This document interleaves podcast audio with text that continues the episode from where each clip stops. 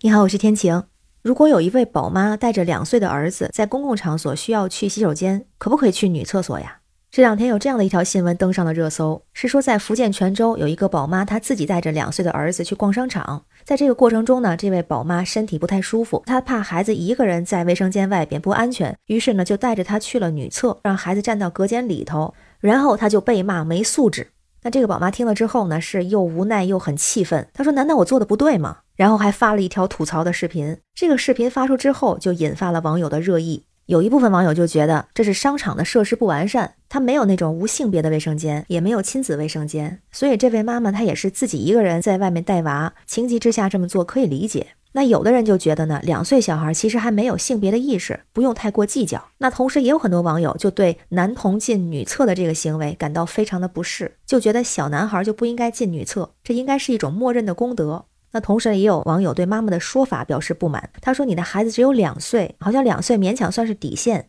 既然带进去了，让别人说几句就说几句吧。说你自己为什么那么大意见？你为什么说？难道我做的不对吗？就好像是大家能够理解你一个人带娃很辛苦，但是你自个儿也别觉得男孩进女厕所这就是理所当然的。那也有人还举了其他的例子，比如说有的宝妈男孩都七八岁了还带进女厕所的，而且带进去也不管，说男孩子趴在地上或者是到处乱跑，到处乱看。”说你有儿子，我还有女儿呢，你凭什么到处乱看？而且你就算不乱看，那男孩其实也不应该进女厕。那我看到这新闻之后，我就感觉好像每次一出这样的消息，大家都会引起一波热议。我之前就有一次去买书，跟我同事一块儿，他就带着他儿子，他儿子当时是六岁吧。我同事他也是着急去洗手间，当时就我在外面看着他儿子，我觉得那个就还好。但如果你要真要说一个妈妈带着孩子去洗手间，如果是没有那种无性别的或者是亲子洗手间的话，还真不太好解决。我发现很多人就觉得，如果是两岁的小孩，妈妈带着儿子就还好，因为女厕里面都是有隔间的嘛，这样也算是保护了隐私，也没有特别直接的男女性别的冲突。然后如果别人有意见，你跟人道个歉呀什么，好像就 OK。但是男厕就不一样，所有的男厕都有便池，你要就这么带着女儿进去，那对他影响太不好了。我有一个同学之前就遇到过这种问题，这是个男同学哈，他带着他女儿也是出去玩，然后呢是小女孩想去洗手间，这小女孩当时几岁呢？三岁。那这爸爸也不能让他自己就去女厕所呀，所以呢，就让孩子跟自己去男洗手间。他说，因为确实是不放心，必须得让他跟着自己，全程是让小女孩捂着眼睛。他说，当时其实洗手间没有人，但是没有人的话也比较忌惮，不想让他看到里边，就直到去了那个有蹲位的隔板的那个地方，这样给小姑娘解决内急。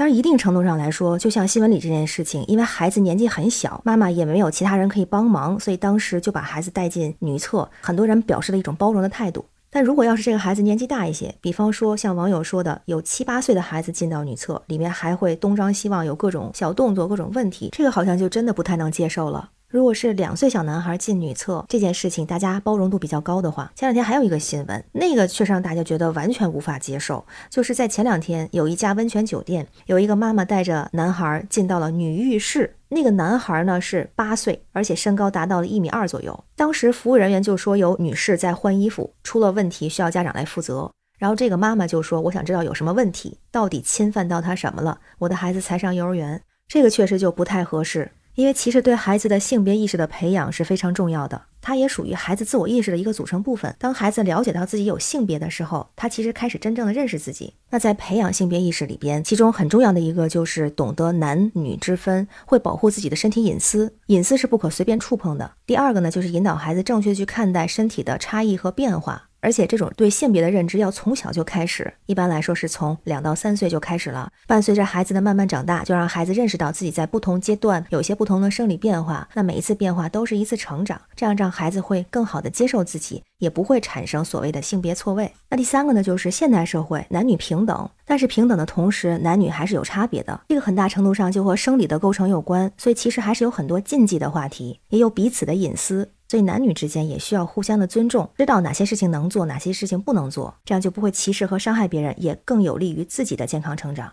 不过现在我好像有这种感觉，就是看起来好像是对女孩的性别教育比对男孩的性别教育做得更好。之前就有一个新闻是说，有一个爸爸也是带着两岁的女儿在商场购物，他就突然想去洗手间。那这个爸爸也是不放心把孩子一个人放外头，他就想带着女儿一块进去。但是没想到的是呢，这个小女孩特别有意思，这小女孩拒绝了他。无论如何，我就是不愿意进男厕所。然后当时拍了那个小女孩的视频啊，小女孩特别可爱，她就还念叨着说我是女孩子，你让我怎么陪呀？还吐槽爸爸说你都那么大人了，你上厕所不会自己去啊？而且呢，当时这个爸爸他着急嘛，想拉着这个女儿跟他一块儿去，就怕孩子丢了跑了。然后这孩子当时就急得满头大汗，就说我不去，我就是不去。那那个视频网友就是说，哎呀，这小朋友好可爱呀，这么小就会坚持原则。还有说，看来妈妈的这个性别教育非常成功。而且好像身边确实有很多人就认为女孩应该比男孩更早的去接受性别教育，因为从生理上来说，女孩也属于弱势群体，也容易受到欺负。如果是女孩的家长，就应该更早的做出这种性别的教育，告诉孩子男女有别，让孩子知道保护自己的隐私，遇到坏人的时候应该如何自保。所以很多家长在孩子比较小的时候就已经注意避嫌，注意异性家长，比如说穿衣服啊、去洗手间的时候都会避开孩子。那同时家长也会告诉孩子，不要轻易在别人面前撩裙子、脱衣服啊等等，要保护好自己。